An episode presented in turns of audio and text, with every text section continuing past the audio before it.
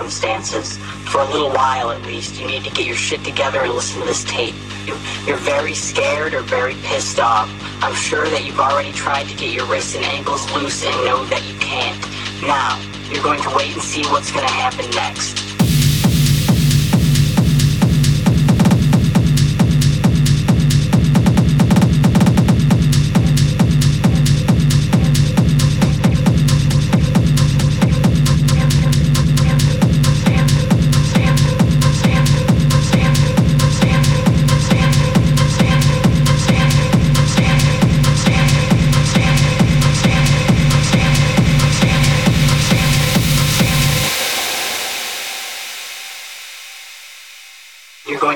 See what's to happen next.